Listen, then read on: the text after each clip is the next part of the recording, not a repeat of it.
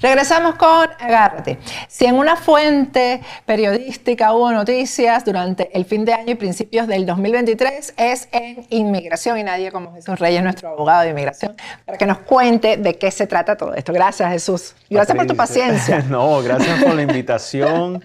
Este otro año más, estoy muy contento de bueno, compartir aquí contigo, con todas las personas que nos están viendo y ciertamente noticias bien fuertes de inmigración, bien importantes.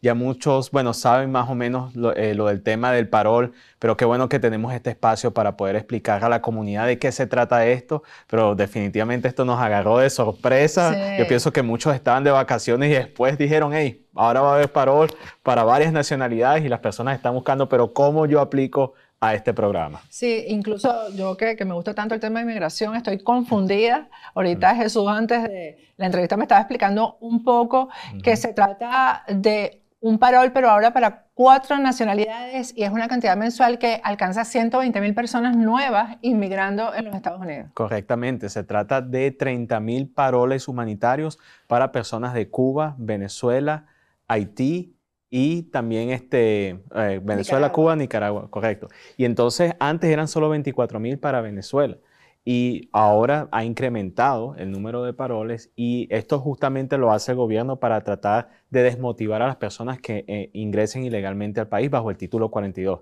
Tenemos que recordar que todavía ese título sigue activo y básicamente inmigración eh, usa esa ley de salud para detener a personas y expulsarlas a México. el título 42 es el que tiene que ver con el COVID, ¿no? Correctamente, usando eh, lo del COVID, ellos eh, básicamente no le permiten a las personas poder aplicar un asilo, ni siquiera tener una entrevista de miedo creíble y las están deportando a México. ¿Por qué México? Porque el gobierno de los Estados Unidos tiene un arreglo con México en el cual las personas de Cuba, Nicaragua, Venezuela y Haití van a ser deportadas a ese país si es que vienen de ahora en adelante ilegalmente. Ahora, es muy importante saber lo siguiente. Inmigración, eh, ellos están deportando a las personas, están siendo muy estrictos. Eh, te iba a preguntar eso. ¿Está siendo efectivo la deportación? Es decir, ¿no están dejando ingresar a nadie por la frontera? Por lo general, sí. De hecho, eh, ha disminuido el ingreso de personas bueno, de, nuestro país, de Venezuela, por la frontera sur. Em, significativamente. Estamos hablando que ha habido un 70% eh, de menos personas que están ingresando ilegalmente de Venezuela. Entonces ellos al ver esas cifras, inmigración dijo, bueno, ¿por qué no hacemos esto con otras nacionalidades donde ha habido un incremento exponencial de personas ingresando por la frontera de forma ilegal? Entonces, ya como según inmigración funcionó con Venezuela, lo quieren aplicar a estas otras nacionalidades. Lo interesante es que por un lado están otorgando todos estos paroles, es algo bueno para eh, comunidades de estos cuatro países, por otro lado están siendo mucho más estrictos en la frontera sur. Eh, el eh, mecanismo para obtener el parol es el mismo que habíamos conocido con los 24.000 venezolanos. Exactamente lo mismo. Es exactamente lo mismo. Eh, básicamente las personas necesitan un patrocinador. Este patrocinador no tiene que estar relacionado al beneficiario y eso ha sido algo que ha causado mucha confusión. Ah, pero eh, no, no tengo ningún lazo eh, familiar con esa persona, no importa. Puede ser cualquier persona con tal de que uno tenga un estatus legal definido y dos, cumpla con los requisitos financieros para poder solicitar al beneficiario. Y estamos hablando eh, antes de la entrevista sobre esto de los, de los recursos financieros. La persona no tiene que ganar mucho dinero. Es muy básico el salario que tiene que tener esta persona, el patrocinador, para poder traer a un beneficiario de uno de estos países. Mira, Jesús, eh, hay personas que me han hecho una pregunta eh, y, y, me llama la atención porque no ha sido una sola persona, ¿no? Ese, porque el parol supuestamente es por dos años, para que la persona pueda permanecer aquí dos años y en esos dos años trate de resolver su estatus migratorio. Si la persona quiere irse antes de esos dos años, ¿le traerá algún problema? No debería traerle problema porque no hay ninguna ley que exija a esa persona quedarse. Lo que la ley dice es que al ser el parol aprobado, la persona tiene hasta dos años para quedarse en los Estados Unidos, pero no habla de un mínimo de tiempo. Entonces, la persona, el aplicante, el beneficiario no debería ser penalizado por quedarse menos tiempo. Igualmente como una visa. Muchas veces las personas ingresan con una visa de turismo y le dan seis meses para quedarse en el país. Si una persona regresa antes de los seis meses, no se va a meter en problemas. Pero una de las cosas más importantes para aquellas personas, y ya hay de hecho muchas personas que han ingresado, tenemos clientes que gracias a Dios les han aprobado ya su parol, es recordar que tienen dos años para ver otras alternativas legales. Eh, si una persona califica una petición familiar para un asilo, para cualquier otro eh, proceso migratorio, es sumamente importante que traten de averiguar esas opciones porque inmigración ha dicho solo son dos años. Esperemos que haya una extensión, pero esto no es seguro. Eh, estaba yo revisando con Jesús porque, bueno, estoy estimando la posibilidad de patrocinar a una familia que se lo merece. Están separados y, mm. se merecen eh, estar unidos y han sido una gente muy luchadora en Venezuela. Y le consultaba a Jesús cuánto hay que ganar eh, anualmente para poder patrocinar a tres personas y me quedé sorprendida que, hablando mensualmente, son como menos de 3 mil dólares. Sí, e, e, es, bien poco y a veces las personas se asustan y dicen, bueno, pero tengo que entender. Yo pienso que mucha gente tiene esa idea, que tienen que hacer mucho dinero, tener muchos ingresos para hacer esta solicitud. Eh, para nada, es, bien básico el, salario. Y lo otro, y me hiciste una muy buena pregunta, es, bueno, esas personas tienen que vivir con el patrocinado, señores. tienen que vivir conmigo. Ay, Jesús. pero, pero, pero, que te pregunté. No, pero, pero esa es la pregunta que, que, mucha gente se hace. Muchísimas personas, pero ¿y cómo hago para que el beneficiario pueda les voy a traer un poquito de paz mental aquí. Usted no tiene que vivir con el beneficiario, usted puede mantener su privacidad, de hecho lo recomiendo. Este, sí. para todos los patrocinadores que me están escuchando, sé que es así. Este, lo importante es que, y lo que exige que inmigración, es que se haga todo lo necesario para que esa persona tenga un lugar donde, donde vivir, eh, para que esa persona tenga transportación, pero si es el deber de ese eh, patrocinador también ayudar a ese beneficiario poder aplicar a su permiso de trabajo y que sean autosuficientes, o sea, que esa persona pueda ya quedarse, pueda tener sus propios ingresos. Entonces, eh, es, sí es una responsabilidad y, y ciertamente es algo muy bueno poder ayudar a alguien eh, para hacer este tipo de petición, pero es importante que las personas sepan el nivel de responsabilidad que están adquiriendo también. Por eso es que hay que ser sumamente cuidadoso con eso. Y ojo, tengan mucho cuidado con los fraudes. Hemos visto muchísimas eh, personas que dicen, bueno, este, sirvo de patrocinador, si nos pagan. Eh, un cliente una vez que me dijo, abogado, tengo una persona que me prometió que si pide a mi familia, eh, que me va a ayudar a, pedir a mi familia, pero que yo le tengo que trabajar a esa persona por una X cantidad de, años. Eso, eso es ilegal.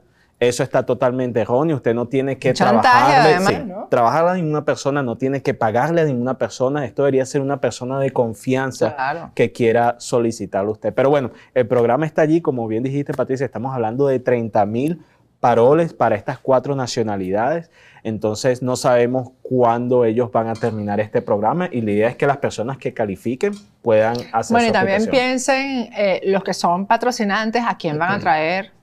Yo creo que eso hay que tener en cuenta. ¿A quién queremos tener en este país? Es gente que se merece estar aquí. Correcto. Es gente que se va a portar bien. Todo eso hay que tomarlo en cuenta. Definitivamente, definitivamente. O sea, queremos personas que no solamente sean un beneficio para la comunidad, pero recuerde que usted es el patrocinador, o sea, es la persona que va a dar la cara de la antimigración por esta persona, o sea, que sean personas de bien, que usted sepa que sean personas que vayan a dar la talla eh, y está consciente de todas esas cosas. Pero sigue el programa y vamos a ver este, hasta cuándo va a seguir este programa de parol. Jesús, ¿y un patrocinante puede traer hasta cuántas personas? Depende de los ingresos. Eh, un patrocinante, si tiene suficientes ingresos, puede traer a muchísimas personas. Y puede pedir a familias diferentes, o sea, por ejemplo, pedir tres familias y después pedir a otra persona. o sea, tres personas de una familia y después a otra persona. Correcto, sí. Con tal de que cumpla con los ingresos eh, necesarios y esta persona, el patrocinador, tenga un estatus definido, lo puede hacer. Y hablando de estatus definido, muchas personas siguen confundidas con esto. Bueno, yo estoy en un proceso de asilo, ¿será que yo puedo pedir a alguien? No Ahora, una pregunta muy interesante que me han hecho muchísimo es, eh, yo estoy, yo tengo mi TPS y estoy en un proceso de renovación. ¿Puedo solicitar a alguien aunque no me haya llegado el nuevo TPS? Damas y caballeros, la respuesta es sí, sí lo puede hacer. Entonces, si usted está en proceso de TPS, pero ojo, ya le dieron su primer TPS, puede hacer la solicitud. Y si todavía no te han dado el primero, yo conozco gente que si todavía no le han dado el primero, usted no puede hacer la solicitud, tiene que buscar la ayuda de un ciudadano, residente legal, alguien que ya tenga el TPS aprobado, tenga un estatus de acción diferida. Bueno, eh, el, este tema eh, antes de la entrevista le decía a Jesús, 120 mil personas eh, con la lentitud que ya hemos eh, nosotros experimentado en inmigración. no solamente eso, Jesús. El último programa del año, que no tuve tiempo de traerte después porque fue el último programa. Hubo una denuncia de personas que se están organizando mm. porque ya tienen, me imagino que la viste, ya tienen aprobado el, eh, el, parol y los bajan del avión porque parece que no hay una comunicación entre Border Patrol, Patrol que es la policía este, de, de, la frontera, y e inmigración. Entonces, eh, lo que eh, eh, no tienen comunicación y no tienen información de en qué consiste el paro y cuáles son las condiciones. Entonces, los bajan del avión una vez que ya mm. han vendido todo, personas que ya tienen, han resuelto venirse a vivir dos años y vendieron su casa, dejaron el trabajo, etc. Mm. Increíble. Sí, es bien desafortunado que estén pasando estas cosas, pero lo importante es que las personas hagan las cosas bien, eh, que no estén haciendo esto con, personas que lo vayan a defraudar. Ahora, ojo, este proceso es totalmente gratuito, vuelvo y repito, ni el gobierno va a pedir eh, una tarifa, un patrocinador no debe pedirle una tarifa. Lógicamente eh, existen firmas, igual que la mía, y organizaciones que sí asisten a las personas con estos procesos, unas sin fines de lucro, otras privadas, pero la idea es que usted, independientemente sea con, con una firma privada, con una organización sin fines de lucro, que usted esté bien asesorado, porque son aplicaciones bien delicadas y, esto ha pasado, Patricia, hemos tenido un caso de una persona que desafortunadamente eh, le hicieron la aplicación mal, pero le aprobaron el parol. Pero la aplicación estaba mal, los datos estaban malos tiene que volver a hacerlo y tiene que rogarle a Dios que se lo vuelvan a Que se lo vuelvan a probar, porque, eh, y eso se los digo, en algún momento algún aquí todos los funcionarios de inmigración, incluyendo los que están en el aeropuerto para recibirlo, esos que están en la casetica, todos tienen acceso a todo. Y entonces, si a ese funcionario ese día está aburrido y dice, me voy para atrás, hasta la planilla, se puede ir hasta la planilla y revisar ahí que hay algo incorrecto. Eso pasa en este país. Sí, sí, cuando, cuando todos los que saben del cuartico. El cuartico. el famoso cuartico, cuando los llevan al cuartico, una oficina de inmigración que están en los aeropuertos, entonces ellos tienen acceso a toda esa información. entonces, cuando hay una incongruencia, cuando hay algún detalle, cuando hay algo que eh, no se explica muy bien, esto puede traerle problemas al, beneficiario. Entonces hay que tener mucho cuidado. Cuéntame cuántos casos o cuántas, cuántas solicitudes te han llegado eh, de, personas que quieren patrocinar después de este anuncio de los 30 mil. bueno, hemos tenido varias personas que han querido hacer este tipo de solicitud, muchas personas que quieren ayudar, más que todas familiares eh, si hay algunos casos de personas que no tienen esa relación familiar, pero aún quieren ayudar a una persona porque es una persona de bien cuando estaban en sus países, porque son personas buenas, etc. Entonces el interés está allí y ahorita aún más que estamos hablando de varias nacionalidades, cuya inmigración es bien grande. yo diría... Bueno, donde hay problemas políticos y sociales terribles. Donde hay problemas políticos, sociales y que básicamente la inmigración ahorita, actualmente, es más que todo de esos, esos cuatro países. ¿Tú crees que esta... Eh, porque esto fue una decisión gubernamental, ¿no? Fue del presidente Biden. Correcto. ¿Tú crees que se sostenga o, que haya alguna impugnación o algo por parte, por ejemplo, de los gobernadores este, de, de estados republicanos o algo? Entonces, en cuanto al, a ver, esto es algo que pudiera haber un poquito de, problemas, en, con los, sobre todo con los gobernadores que están en la frontera, pero al mismo tiempo los ayuda en el sentido de que em, ya no es tanta la inmigración ilegal. Entonces, por eso no hemos visto muchos problemas en ese sentido. Sin embargo, sí pensamos que ya cuando hay un cambio de administración, sí lo hay, eh, no solo de administración, pero de partidos políticos, existe la posibilidad que este programa pudiera terminar. Entonces es importante que las personas sepan que esto no es una ley que pasó por el Congreso, es algo que se va a mantener por años. O sea, fuera, fuera bueno que sí, pero esto es algo Depende del presidente que esté ahí. Depende del presidente, depende de las acciones ejecutivas que haga ese presidente y sabemos que nos acercamos a un año electoral. Entonces estén pendientes de eso y de nuevo, si las personas califican, aprovechen. El tema migratorio ha sido tema de eh, las elecciones aquí, ¿no? Tema electoral, así que... tema principal, como nunca lo hemos visto antes. Yo pienso que inmigración un tiempo que era algo más que todo para la, la población hispana, ya no, ya es un tema principal aquí en los Estados Unidos. Todo el mundo sabe lo que está pasando en la frontera, todo el mundo sabe lo que está pasando en muchos países latinoamericanos.